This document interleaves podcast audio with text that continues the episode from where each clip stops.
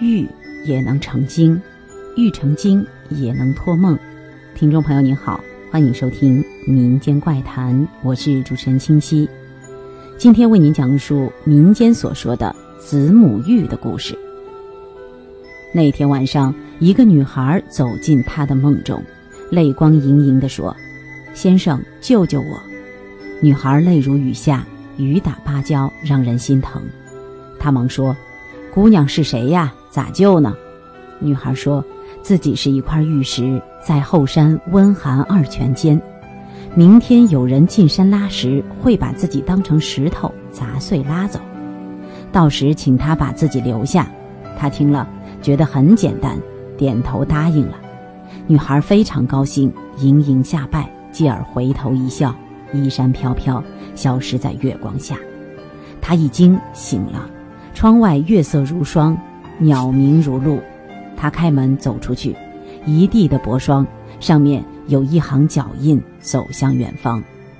自从科举失败，他一气之下到此隐居，从来无人造访。他相信。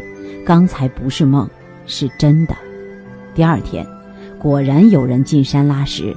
他按女孩夜里梦中所说，到了山后两泉边，一泉热水冒出缕缕热气，另一泉在旁边，则寒气逼人。中间有一块石，拉石人拿起铁锤准备砸，他忙挡住，告诉对方，这块石头自己很喜欢，想留下。拉石人说：“凭什么？”他一笑，手一翻，亮出了几枚铜钱。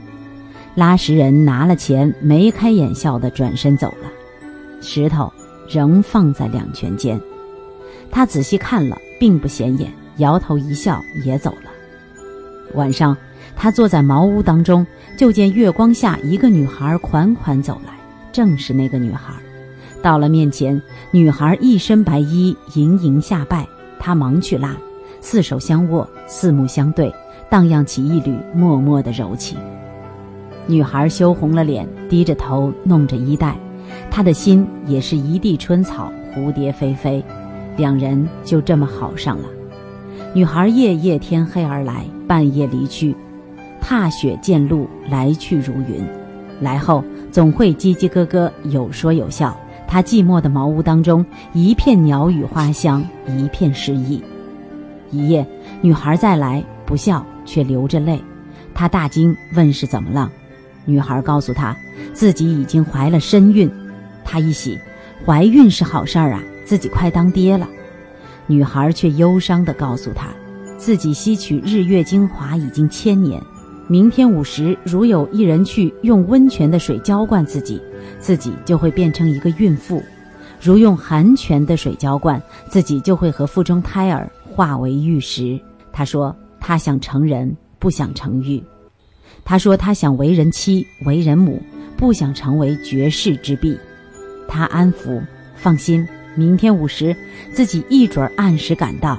一勺温泉，一家三口其乐融融，一起回茅屋，享受天伦之乐。”女孩听了，望着他，含泪而笑道：“相公遇着你，是我和孩子的福分。”说完。滋儿的一声，在他脸上亲吻一下，然后微微一笑，衣衫飘飘的走了，消失在月光当中。可那快乐的笑声仍然萦绕不散。那夜他没睡着，那夜茅屋的灯亮了整整一夜。第二天一早，他去了山后泉边，两池水，一池寒气甚骨，一池热气腾腾。到了午时，他来到温泉旁，舀了勺水，定了一会儿神。突然一咬牙，倒回池中，转身舀了一勺寒泉，几步走到石旁，眼一闭，倒了下去。石头吱吱作响，冒了一股烟，归于沉寂。他跪下，流着泪，磕了几个头，抱起石头，转身离开。当天下了山，请玉匠开凿，石头凿开，大家一声惊叹，里面是一块纯玉，一个母亲抱着一个婴儿。天然形成栩栩如生，母亲眼中含泪，低头抚儿，满眼绝望；婴儿张着嘴，好像在哭，在喊。